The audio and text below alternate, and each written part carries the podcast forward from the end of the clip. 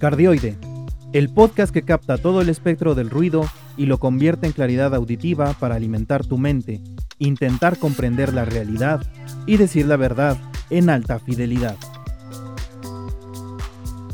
Bienvenidos a este cuarto episodio de Cardioide, el podcast para alimentar tu mente, comprender la realidad y las verdades de la vida soy Manuel Torres y soy tu anfitrión en este espacio que nació para difundir el pensamiento crítico, la racionalidad y la libertad.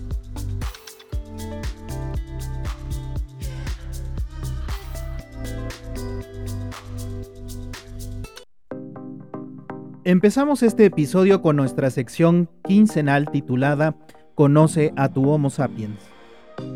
En esta ocasión quiero hablarles sobre los obstáculos que nos ponemos cada uno al desechar nuestros éxitos, un comportamiento que incluso tiene nombre, el síndrome del impostor. Algunos estudios estadísticos por parte de psicólogos y, psicoterapeutas de Reino Unido, según un artículo que leí al respecto en la cadena BBC, apuntan a que 7 de cada 10 personas ha padecido o padece de este trastorno. Aquí en México, la Universidad Nacional Autónoma de México la describe resumidamente como una creencia irracional que no permite al sujeto tener confianza en sí mismo. De acuerdo con la doctora Laura Barrientos Nicolás de la misma casa de estudios, menciona que también en México, al igual que en el Reino Unido, el 70% de la población ha padecido o padece de este síndrome. Pero a pesar de que esto tiene mucho que ver con la confianza en sí mismo, no es igual a la baja autoestima, pues esta última se presenta en todos los aspectos de la vida de una persona y considera muchísimos ángulos a tratar por parte de los profesionales de la salud mental. El síndrome del impostor posee características propias que lo diferencian y focalizan a los logros obtenidos por la persona que los padece. Es un, es un pesimismo e insatisfacción de los títulos, diplomas, reconocimientos, premios de cualquier ámbito, desde lo público hasta lo privado. Cuando se tiene esta creencia irracional, no se asumen merecedores de todo aquello que han logrado y viven temerosos que alguien los señale como fraudes.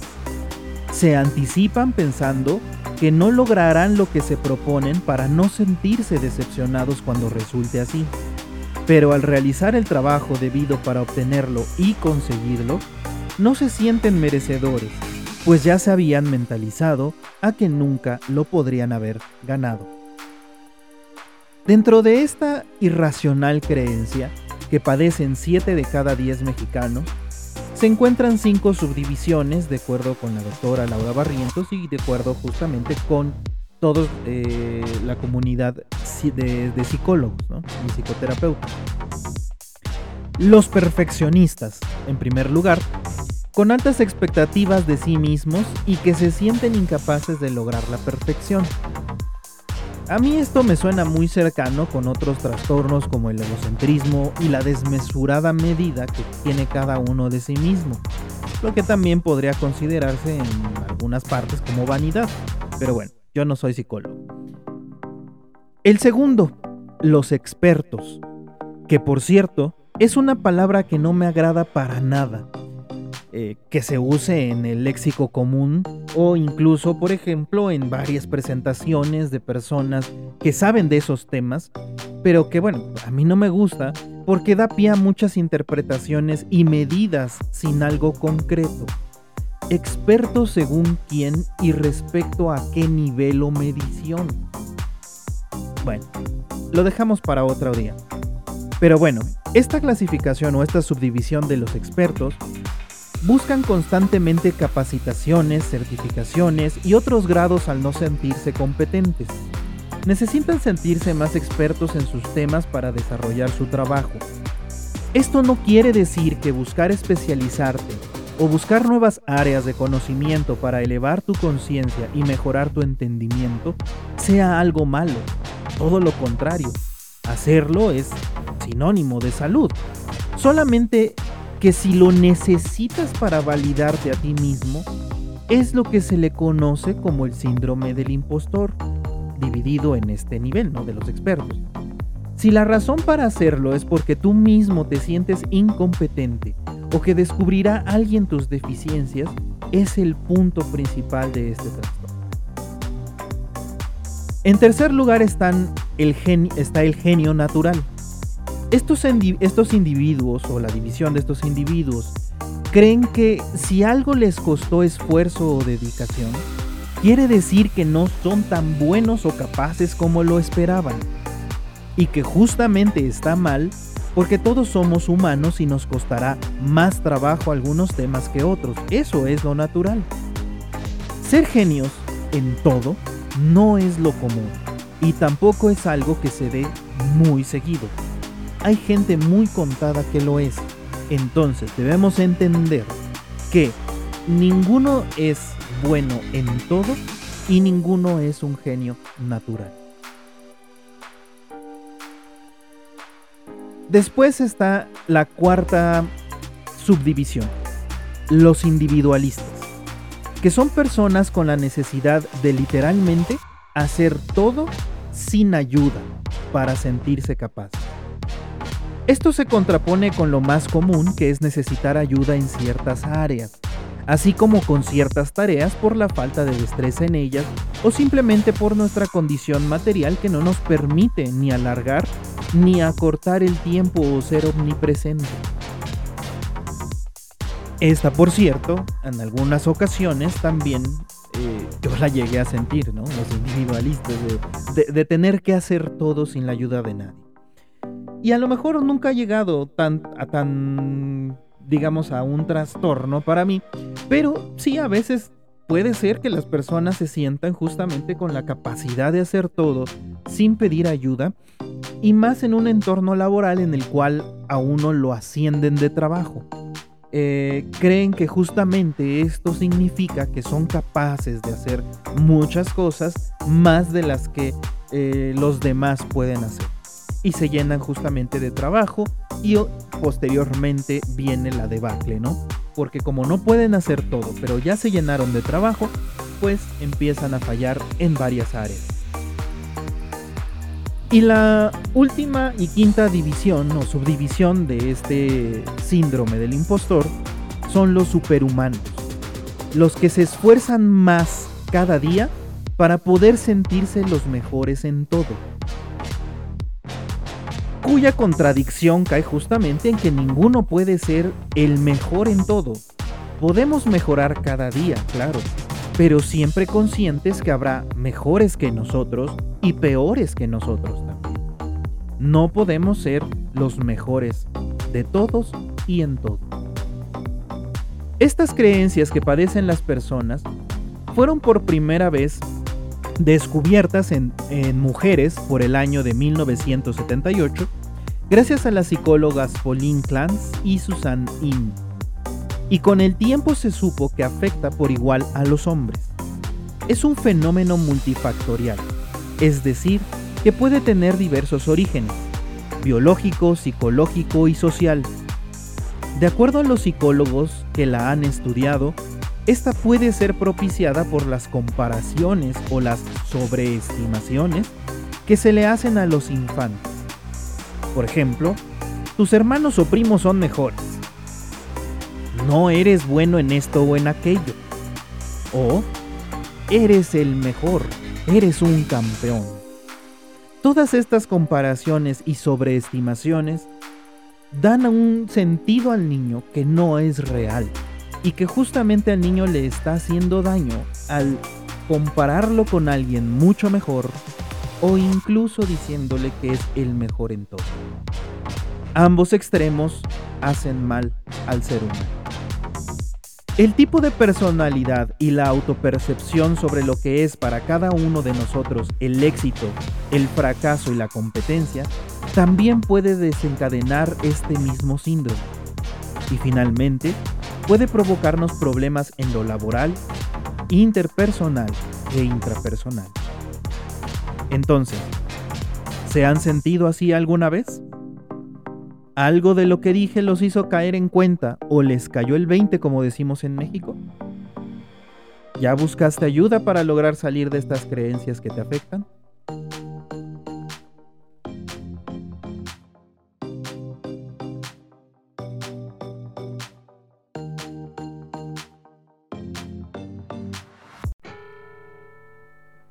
Continuamos con nuestra sección de cada sábado, en mi opinión. Hoy quiero hablarles de la falta de Estado de Derecho en México.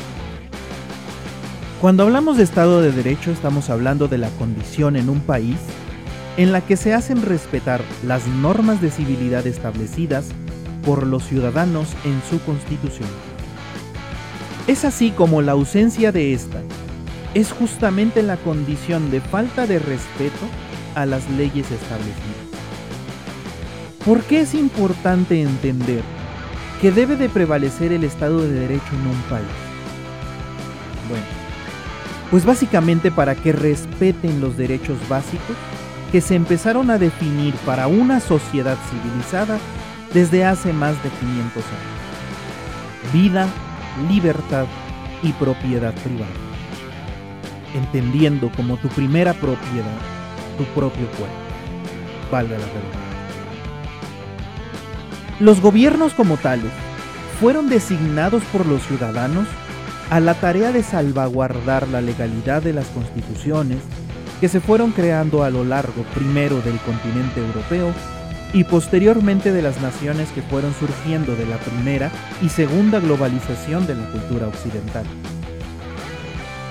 ¿Renunciamos a nuestra capacidad de hacernos justicia por nuestra propia mano para que el gobierno fuera el garante y el usuario legítimo de la fuerza para defendernos, tanto de amenazas externas como invasiones, como lo está haciendo ahora el bárbaro de Putin, o de amenazas internas, como en el caso de México, son miles de delincuentes organizados y no organizados que hacen del país hoy su patio de juego.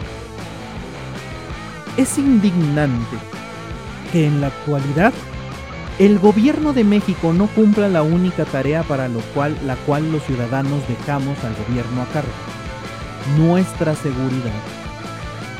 Y esto no es algo de ahora. Desde hace ya bastantes décadas, más de 50 al menos, los gobiernos se vienen dedicando a muchas otras tareas que no tendrían nada que ver con ellos y descuidando su deber fundamental para con quienes los ponemos en esa posición de poder.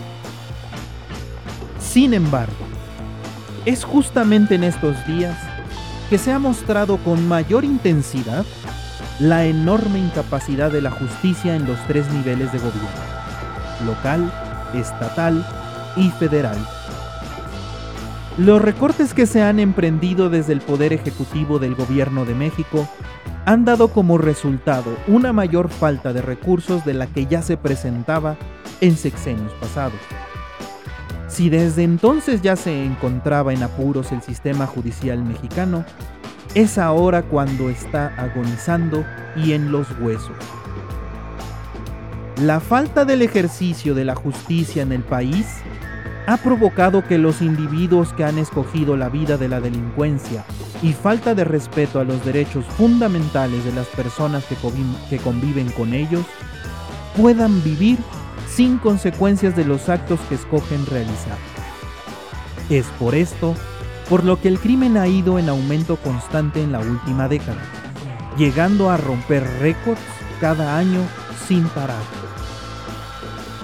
La espiral descendente en la que la sociedad va cayendo es alarmante, en especial para las mujeres de este país.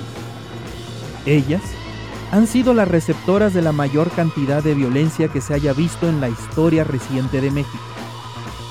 El rechazo de una parte de la sociedad, la cual ve en el líder que las hace a un lado, desechando sus causas como parte de una conspiración contra su gobierno, también ha fomentado la violencia y la indiferencia de parte de las autoridades que ven su poder y su credibilidad socavada debido a su propia incapacidad. Es por todo lo anterior que el país se dirige, con bastante gusto e ignorancia de parte de algunos de sus ciudadanos, a una situación aún más alarmante en la que el ciudadano común ya no confía y posiblemente ya esté harta de las autoridades que estaban ahí para cuidarlos en primer lugar. La autodefensa es cada día una opción que se vuelve más y más grande. Una situación que nos debe preocupar mucho porque ahí en donde no existe respeto y procuración de las leyes, existe anarquía y destrucción. ¿Quieren en verdad vivir en un país así? ¿Ya están listos para despertar y hacer valer sus derechos por medio de exigir una y otra vez a los tres poderes que los ciudadanos creamos para procurar nuestra seguridad que hagan su trabajo? ¿O quieren vivir en una ciudadanía cada día más polarizada, agresiva hacia ambos lados y gobernada justamente por los maleantes que están tomando el poder para ellos y los suyos gracias al uso de la fuerza y el manejo de la gente? Ya basta.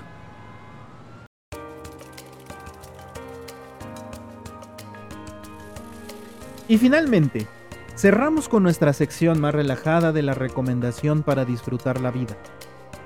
Ya no recuerdo la primera vez que disfruté de mi primera prueba de vino. De hecho, podría estar ligeramente seguro de que la primera primera vez no haya sido totalmente de mi agrado. Sin embargo, con el paso de los años fui tomándole gusto y fui aprendiendo, gracias a experiencias que la vida y mis decisiones me permitieron vivir, a tomarle el gusto y encontrarle su espacio en mis hábitos. No sin sus malas notas, a las que también hubo que aprender de las limitaciones propias de mi biología y mi mente. Los vinos hoy en México son parte importante de la gastronomía diaria para ciertas personas, al menos mucho más de lo que eran para una cantidad mucho menor décadas atrás. Quienes hemos vivido los cambios de la juventud a la adultez Justamente a la par de la apertura de preferencias con respecto al vino, hemos dado cuenta del aumento constante de marcas y opciones tanto accesibles como irreales para bolsillos de capacidades limitadas como las de su servidor. Una de las marcas que ha experimentado el crecimiento en sus volúmenes de producción y mejoramiento de su calidad, y que es de mis preferidas, es Montechani. Una gran opción comercial de costo un poco más elevado del común, pero sin duda con excelentes variedades de uva. Otras opciones de increíble calidad y amplia diversidad son los vinos italianos, de cualquier región de esa hermosa nación de la bota pateada como algunos de mis amigos expatriados la apodan.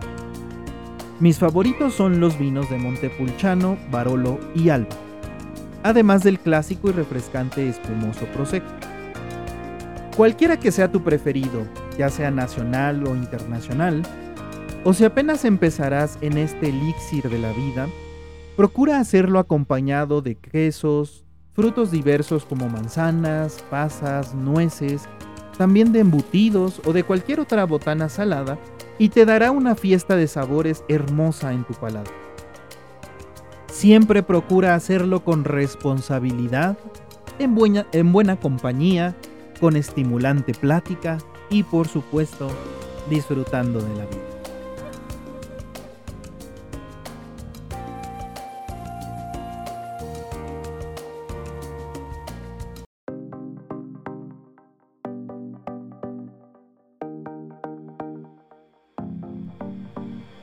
Espero que les hayan agradado los temas que tratamos hoy aquí.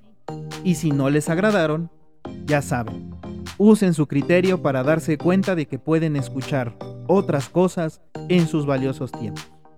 Quienes deseen hacer críticas objetivas y fundamentadas son bienvenidos a hacerlas en nuestras redes sociales. Estamos en la plataforma RSS como Cardioide Podcast. Con este mismo nombre puedes encontrarlo en Spotify, Apple Podcasts, Google Podcasts y en redes sociales. Estamos en Facebook como Cardioide Podcast en Twitter como arroba cardioidepodcast sin la última T, porque no te da más espacio en la plataforma. También puedes acceder al Patreon del canal para tener acceso previo al podcast y que puedas opinar del mismo para ver tus sugerencias y comentarios en la siguiente versión del mismo. Ahí iré poniendo también niveles que tendrán, además del acceso previo al episodio, una serie de información como análisis de datos, gráficos y tablas que se usen para los episodios mercancía del canal y objetos impresos en 3D del canal que yo mismo fabrico. E incluso podríamos organizar encuentros sibaritas para compartir ideas, opiniones y pasatiempos en un ambiente amistoso y de respeto. Les comunicó desde este lado de la emisión de datos Manuel Alejandro Torres. Los invito a reflexionar lo escuchado aquí y les deseo un excelente fin de semana. Disfruten mucho la vida. Lo más seguro es que solamente tengamos una y que no exista nada más allá. Las acciones aquí y ahora determinan nuestra realidad y nuestro futuro.